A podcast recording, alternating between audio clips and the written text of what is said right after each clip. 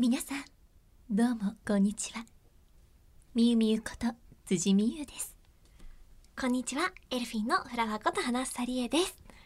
さあちょっと今回も様子がおかしかったけれどもどこが？どこがどこが？ズバリ今回のテーマは何ですか？え今回はなんかこうちょっと落ち着いたトーンの女性なんか大人な女性、何回かに1回出てきますよねあれな意この方ね。外と出てた。意外と出てるぞこの人 あこのの人意外と出てた。めちゃめちゃドッカーンってテンションが高い時と、ん。あとなんかしっとりそっち系に寄せる時とはいはいはいはいはいはい、うんうんうん。やばいな意外とやってはいるけどレパートリー少なかったな。そうれをわからない。とこれ。でもじゃあ改めてね聞き直してみるのも楽しいかもしれないですね 今までのアーカイブのでね。ちょっと頭聞いてみて。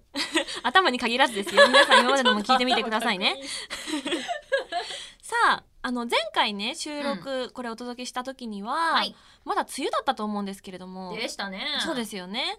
でそれでも暦の上ではもうすぐ秋になっちゃう。今年は夏がないんじゃないかなんてお話ししてたと思うんだけど。しましたしました。無事にねあの2020年夏やってきましたね。来ましたね。よかった。夏来ちゃったね。よかったよ。よかったけど。今年夏ない夏なくなっちゃうかと思いましたもん私。いや本当にね、うん。いやないと思ったよ。うん。ギリギリのラインでね。うん。はい。二迎え三二週間くらいそうですね。か立秋を迎える前にギリギリ夏梅雨明けしたのでうん。大丈夫だったんですけれども、あのみゆみゆ夏本気出し始めていますが最近いかがお過ごしですか？いやー本気も本気ですよ。だから暑すぎんのよ。本いや来たはいいよ。夏来てくれたのがすごいありがたいのありがたいよね。正直日本人としてはほっとしてるの。やっぱ四季を大事にしているね。日本人としてはね。はいはい。あ夏やあったよかったみたいなのあるけど、うんでもこれはないじゃろ。暑すぎる。よだってちょさすがにないよ。だって何40度近いって。ねえ本当に。いやさね私もちょっと、あの映画の話しちゃいますけど、うんうん。世界一美味しい水マロンパーティーの涙のねそのロケ行く時にね、うん。フィリピンに実際にね現地ロケ行ったけどそ,、ね。こだって35度をまあやっぱ超えるね連日超えてはいたものの、やっぱねその時はやっぱまだ日本も少し涼しかったりしたのよまだ。まあ今と比べるとそう今と比べるとまだ涼しかった、今何これ？だってい考えたらそのフィリピンの時よりちょっと暑くなってきてしまっているんじゃないかっていう。湿気とかねそう。もきっとあるよね。カラッとしてるとさ、少しそんねそう同じ暑さでもカラッとしているのとジメッとしているのではまあ違いますね。ね日本の夏は後者ですからうね、んまあねでも本当にねみみみもう言ってたみたい。みみみえっとどうした？セミが乗り移ったか？ごめん違う。そんなにセミを愛しているあの人間ではないかもしれないんだけれどもあのみみが言ってたみたいに本当に体温よりも高い気温の日とかも続いてるから、ちゃんと水分取ってね。そうあとマスクもねだから外せる場所周りに人がいない時は、あのちゃんと換気でねちょっと外してね、しないとダメですよ皆さん。そうですね。熱熱中症ね気をつけて過ごしましょう、うん。で今日はあのこの間まで公演させてもらってた野うん。の花のお話とかもお届けできたらなって思っておりますので、めっちゃ聞きたいので。ありがとうございます。いっぱいお話しさせてください。それでは始めていきましょうオールナイトニッポン i エルフィンのビューティーボイス放送局。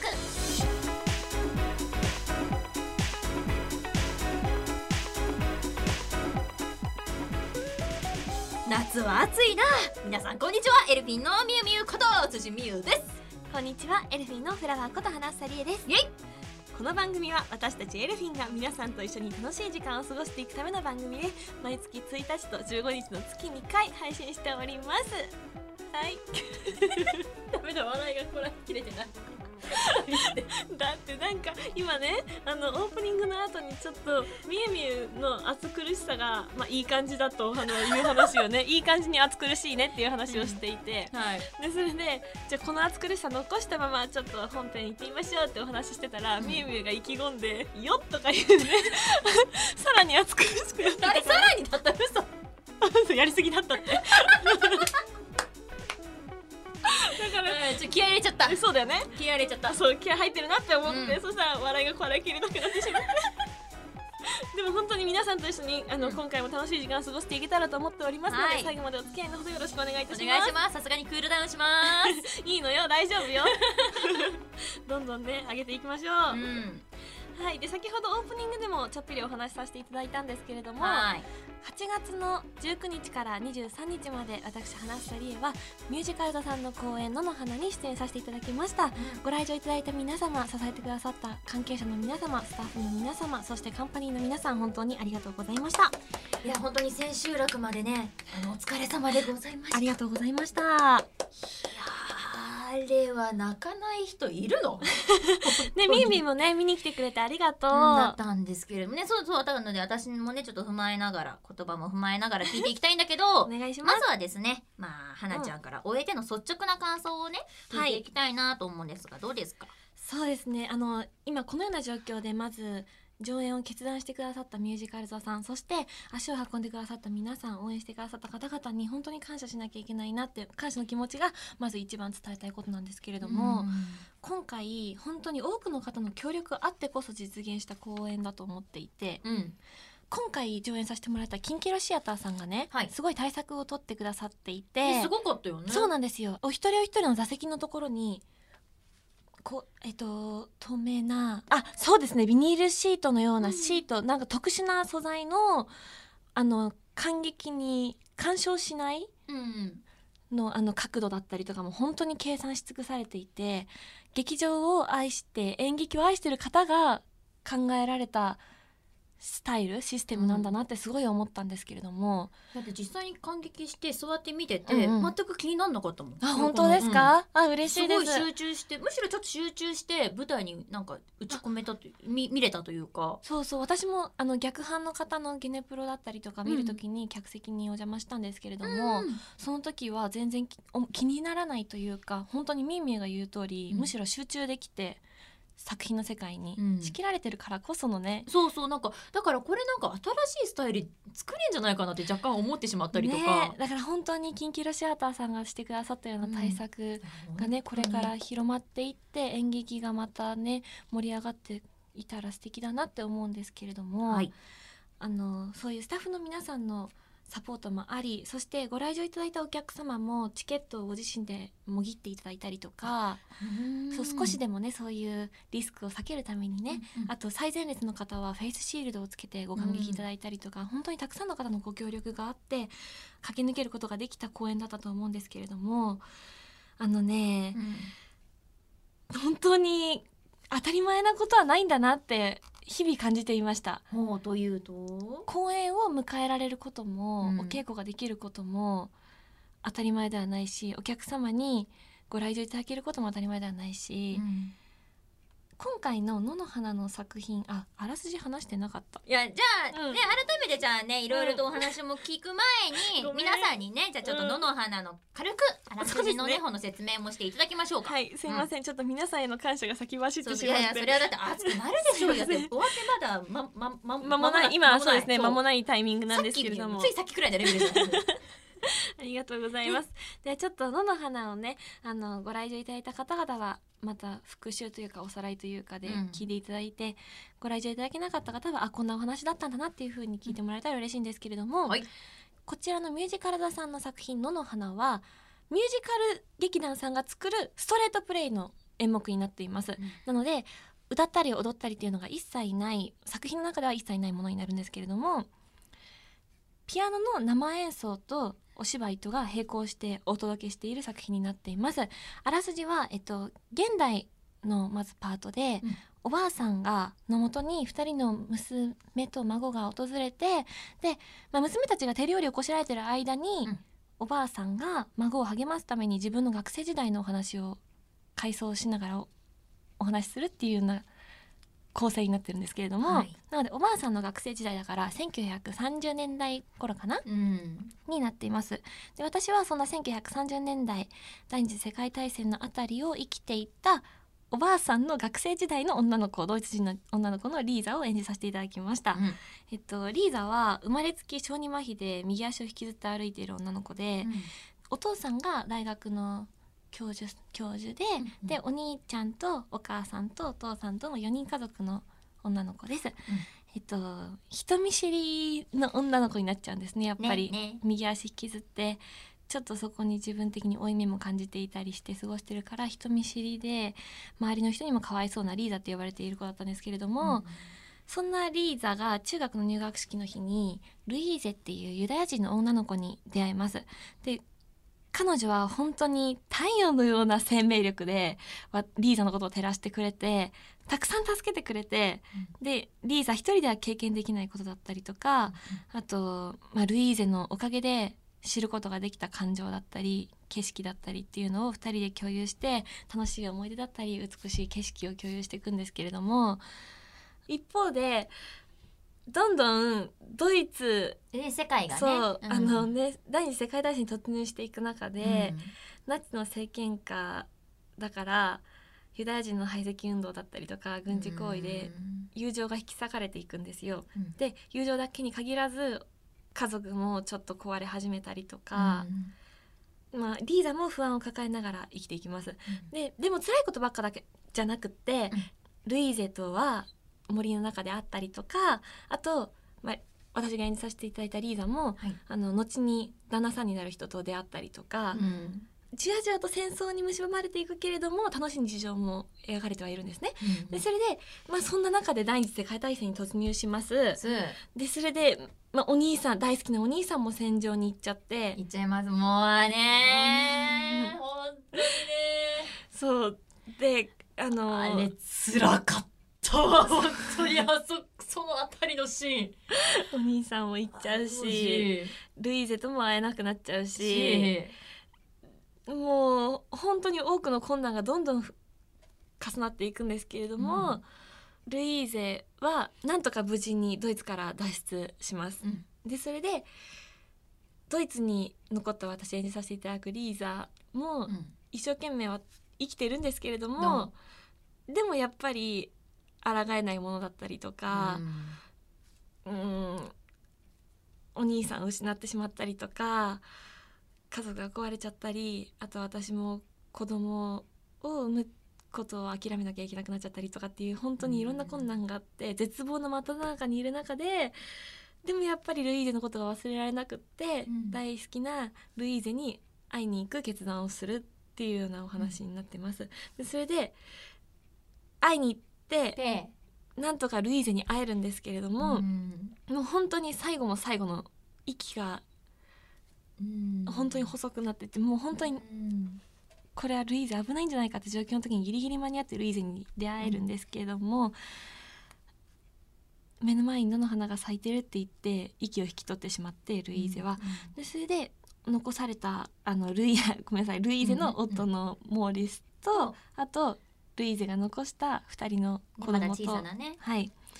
とっていうのと,、えっとそのルイーゼの夫のモーリスもゲシュタポに捕まって行ってしまってうん。で残された2人の娘となんとか生き延びる。でそんな2人の娘が実は最初に今お話しさせてもらった、うん。あのー最初に出てきたね最料理を作って初に出てきた料理をくれたね。作ってくれうん。た2人の娘だったんだよっていうちょっとあごめんなんてっていうことを孫にね最後教えてあげるね。そう最後にお話しするんです、うん。ありがとうございます。っていう本当に奥が深くって伝えたいことがたくさん詰まった作品だったんですけれども、ーうんえっとね今回この状況でこの野の花をお届けできることに本当に意味を感じていて私的に。うん。お稽古もいつどうなるかわからない状況の中で進んでいてでもきっとお届けできるっていう前向きな気持ちでお稽古に参加させてもらってたんですね。うんできっとチケットをお求めいただいた皆さんもきっと感激できるって信じてチケットゲットしてくださったと思うんですよ。だからなんだろうこの作品の中で大切な要素の一つである希望っうんていうのが今の状況とリンクしているのかなって思うところはあってう、んうん、日々今いろんなことが起きてるじゃないですか。ね。本当にね。なんかね。ニュースとか見てるとね。そう。でちょっと暗い気持ちになってしまうことがあるかもしれないけれど、うん。希望を持って明日からも生きていってほしいなっていう気持ちを込めてリーザとして生きさせてもらいました。うん。でちょっとあらすじといろいろごちゃごちゃしちゃったんだけれいどもやいやいやいやちゃんとミンミンがいっぱいわかりやす引き出してくれたのでちょっとなんとか なんとか最後まで伝えることができたかなと 強行感。いやでもね聞いてるとねそうシーンをねいろいろ思い出すのよ、ありがとうございます。そうみゆみゆ見てくれてね。辛くなる。でもね薬ってやっぱそう笑えるところもあるのよね。そうなんです。そうそうそうそう,、うんうんうん。特に学生時代のねそのシーンとかね、みゆみゆ的に印象に残ってるシーンとかってあったりしますか、いやいたんだよ。だからそういうのさ本当にいたんだよ。であのねでもほん、あのまあだから最初のやっぱ学生の時の花ちゃんが出てきた瞬間、はい、やっぱ最初にバーッと思ったのがうん。あのさ足がやっぱだから麻痺して動かないじゃろ、うんうんうん。あれの役作り大変だったろうなと思って。えそのそういうのとかどうどうしたの？だって、現代でおばあさんを演じられていた白木美智子さんがたくさんアドバイスをくださって、最初はただ引きずるのもちょっと割と棒立ちっていうか、うん。の感じで私歩いちゃってたんですけれど、うんとかひねってみたりとかいろいろ試行錯誤はしてみたんですねあえて右足ひねってみたりとか、っていうのやってみたんですけどあのきっと動くにあたって動前に行きたい進みたいって思うから上半身も使ってると思うよっていうようなアドバイスをいただいたりとかああと演出の吉成さん中本吉成さんからはあの生まれつきだからそんなに意識しなくていいよっていうようなアドバイスをいただいたりとかしたのでねそういう皆さんからいただいたアドバイスを少しずつ少しずつ汲み取ってあの私なりに、うん、リーザとしての動きを表現させてもらいました。あれだからそうすごかったなと思っちゃって ありがとうございます。もこういうのとか多分ねいろんな人聞きたいと思うんだ。なんかそういう役作りのそういう部分とかさきっとどうやってやったんだろうとかって思う人いると思うから。だからねすいません。ほんほんとだあとえー、であとみんなが聞きたいとか何かあるんだ。なんだろうなでもいろいろ聞きたいの。えでもあそこは楽しかったよね。あのルイーゼとリーザがあってさ、うん。学校でねほらやっぱりリーザがどうしてもさ周りの子たちからも言われちゃうじゃない、そうあのねそう足引きずってるっていうことをねやーいって。だみたいなねそうふうに言われ,、言われちゃうんだけどそこでのやっぱさそのルイゼとのなんか絆っていうか友情じゃないけどさあそこのでもあそこ面白かったあの。おトイレにあ おトイレに。にそう。あれずっと覚えてるのなぜか。なんかルイーゼがあのいじめられっ子に仕返しをするために、うん。トイレの、縁っていうのかねあそこはね。そうだね縁うをん。釘抜きで釘で縫い釘抜いてトイレボットンのトイレの蓋を取って、落としてやろうぜっていうのよね。ここにいじめっ子を落としてやろうぜっていうようなシーンがあるんですけど。でも結果としてそのいじめっ子たちが入ってくる前に先生が駆け込んできちゃって先生がトイレに落っこっちゃうっていう。でそこのシーンなんですけど あのねけ投資稽古の時にこれ裏裏話というかなんですけどね。投資稽古の時にあの最初の初めての投資稽古だったからちょっと上下の、上上手と下手にうん。釘抜きを置くのを間違えちゃってあら。そう。ではけてそのまますぐ釘抜きむの釘抜き持ってうん。出なきゃいけないのに、釘抜きがない。はい、どうしようってなってその時目に留まったのが掃除用具のうん。畑だったんですよ。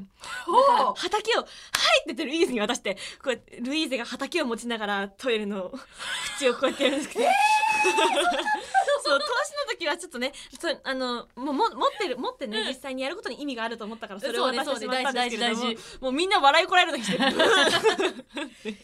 さ畑のさあのその棒うん。まあ硬いから多分うまくはまりゃいけるよ。あのねでもね畑のね先っちょについてる羽が結構ホワホワしててねすごい優しい感じだったんですよ。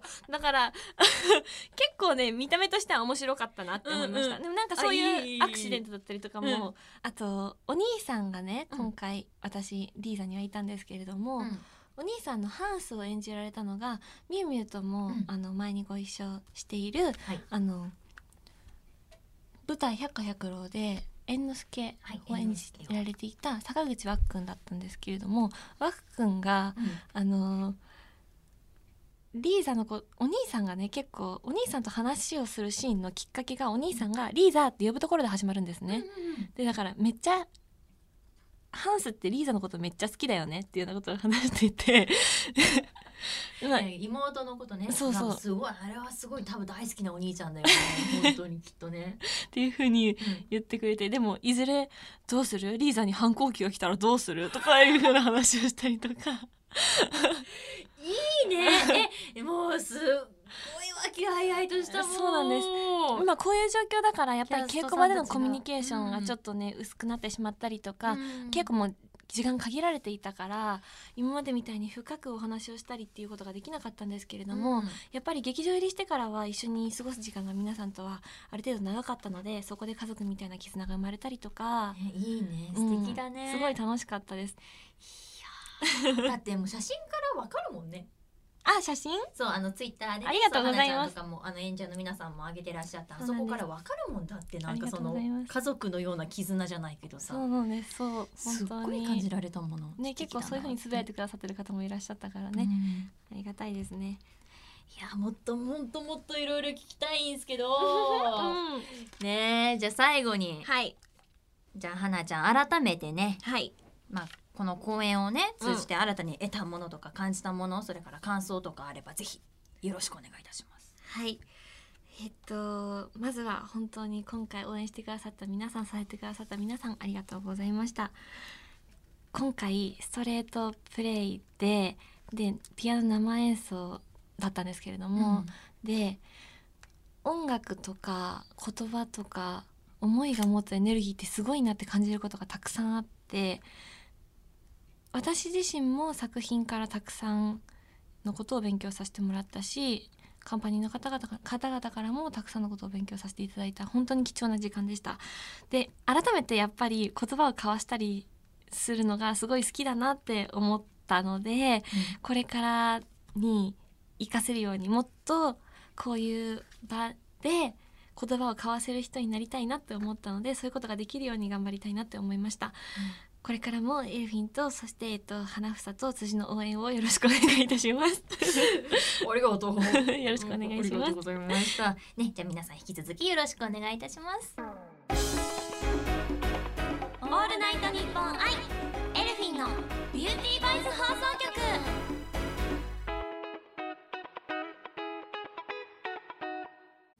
局ここで日本放送生活の窓口からお知らせです。相続、土地問題、資産、住まい、税金、お墓のことなど、生活にまつわる様々な疑問、悩みって多いですよね。日本放送生活の窓口では、一級ファイナンシャルプランナーが、そんなお客様の不安や悩みをヒアリングして、解決へ向けサポートします。日本放送生活の窓口は相談無料。まずはあなたの生活にまつわる不安や悩みを聞かせてください。あなたにとって最も合った解決方法を中立な立場でご提案いたします。面談申し込みなど詳細は日本放送生活の窓口で検索、もしくはフリーダイヤル0120-734-899 0120-734-899お電話は平日の朝10時から夕方5時まで受け付けています。相談無料です。まずはご相談ください。さあ、今回もこの企画をやってみましょう。空想インタビューということでございまして、こちらはですね、私たち二人のどちらかが架空のキャラクターになりきって、インタビュアーが出す様々な質問に答えていってもらうという企画でございます。はい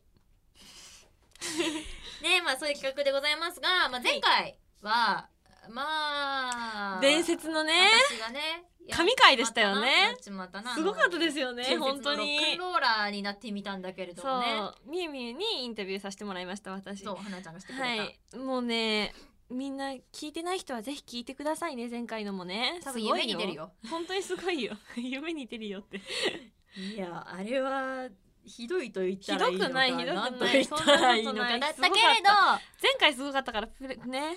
ねなんか今回は多分花ちゃんがきっとやってくれるだろうなと思いながら、はい。ね、今回はねそう、私がインタビュアーとなって花ちゃんに質問をさせてもらいますが、はい。今回ですね花ちゃんに演じてもらうキャラクターはい。こちらがですね絶対に当たる占い師です。はい。絶対当たる。絶対に当たる？絶外さないのね。そう。はいはい。うん当たる占い師。はいわかりました。あら意外ともうすぐ整っちゃった感じ？いける？にあ私占うんそうね。あの頑張ってみます。頑張ってみる。はい。了解しました。でもみゆみゆが前回すごかったから本当にねあのすごいんですよで？プレッシャーが。いいでのよ。もだけど、うん。あの自分にできることをっていうか、自分のスタイルであの向き合おうと思います。はい。最高っす。じゃあね絶対に当たる占い師になって答えてみてください。インタビュースタート。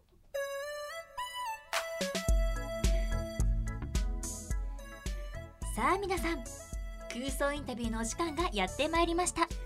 本日お迎えしているのは絶対に当たる占い師ということでまずねスタジオにねあの呼んでみましょう。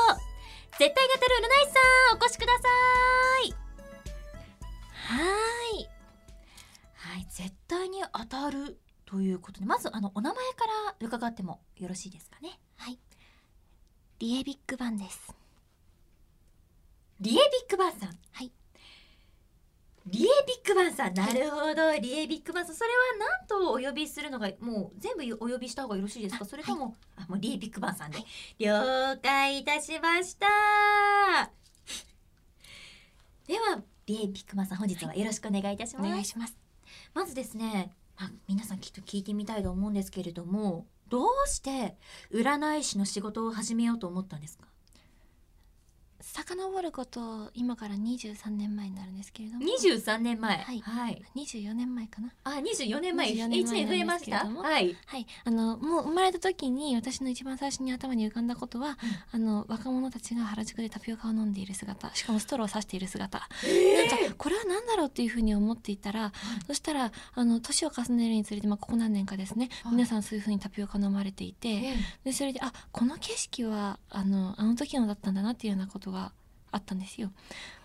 まあ、そういう、まあ、タピオカに限らずなんですけれどもたびたびそういうねあのあれこれ既視感あるなっていうようなものがあって、であ私はやっぱりじゃあ占い師として活動していくしかないなっていうもうこの才能を生かすしかないなっていうふうに思いまして、あのはい、今に至る感じですね。あ幼い頃から未来予知のようなことができたそういうもう本当にそんな感じで。それを踏まえてはじゃあ占い師というものにはい、あすごいですねえちなみになんですけれども、はい。ここ最近に見たなんか未来のなんかビジョンみたいのってあるんですか、本当に今この直近であ当たること言いますね。ええ。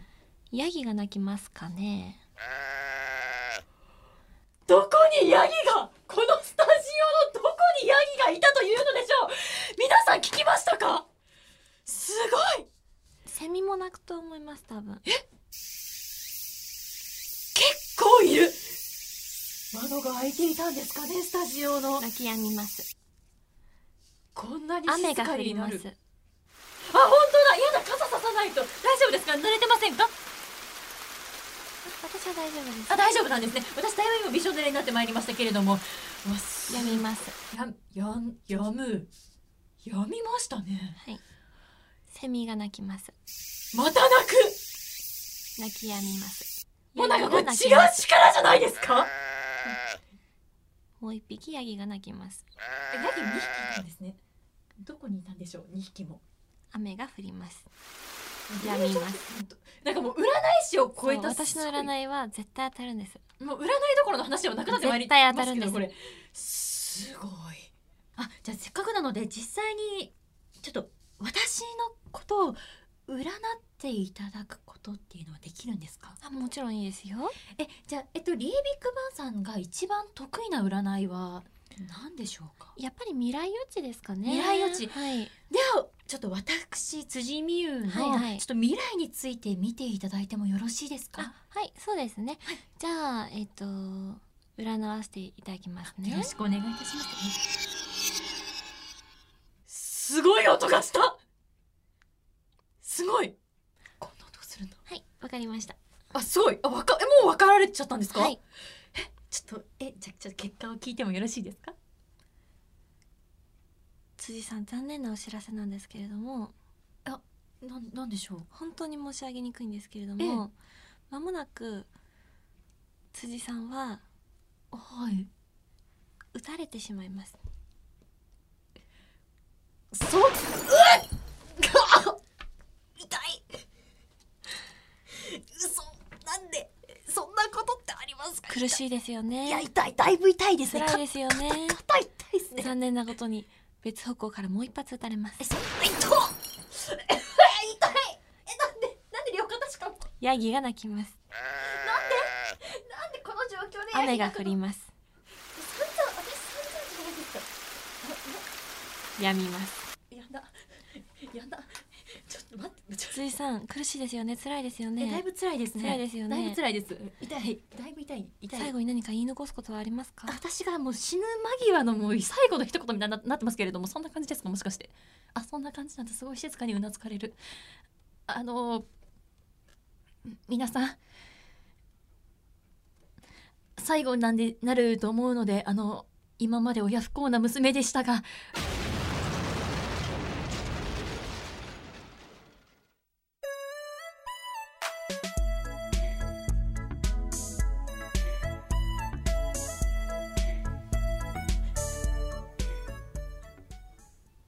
なんで私死んどん 何これ？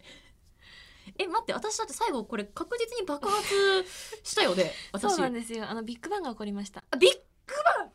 あなるほどね。リービッグバンさんだから。その花ちゃんを中心としたビッグバンが起きちゃったわけだ。そうですね。あらまあのまあ。リービッグバンがビッグバンが起こりますって予言したかったんですけれども、あのちょっとね、うん辻さんなんか最後に一言いいですか？っていうふうにあの言いたいことありますか？って聞いたらだからなんかちょっと結構なんか出だしからこれ長くなるんじゃないかなと思ったから これ絶対話長いだろうなって思ったのでだからちょっともうい ビッグバン起こしときました。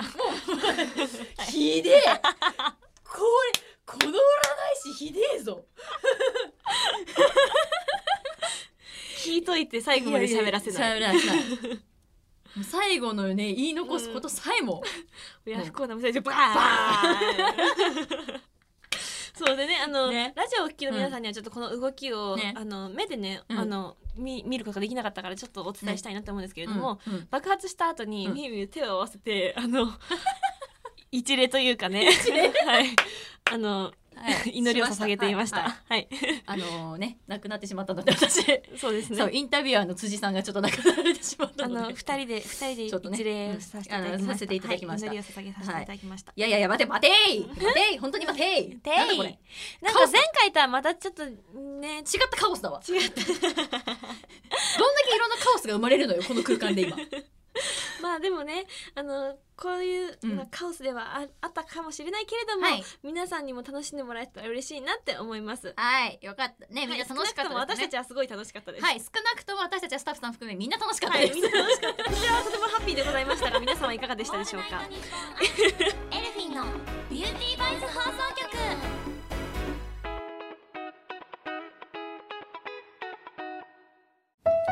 こで日本放送生活の窓口からお知らせです。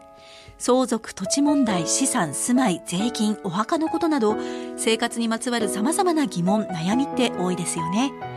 日本放送生活の窓口では、一級ファイナンシャルプランナーが、そんなお客様の不安や悩みをヒアリングして、解決へ向けサポートします。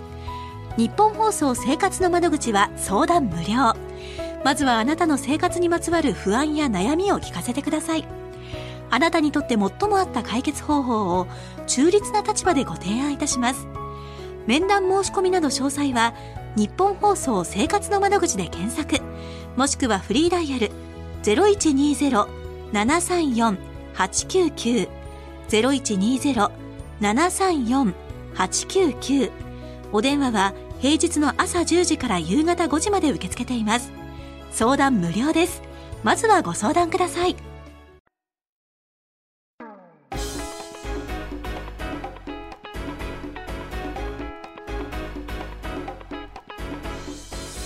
というわけで、まあ、エンディングですので、ここからは私たちからお知らせをさせていただきましょう。はい了解いたしました、はえーではですねあのまず私から一つお知らせをねどんどこどんどこやっていきましょう、どんどんどこお願いいたしますありますもんねあります8月の下旬にねはい、えー私がね初主演務めました世界一美味しい水マロンパティの涙映画がですね DVD もうこれは発売してしまいました、そうなんですよ。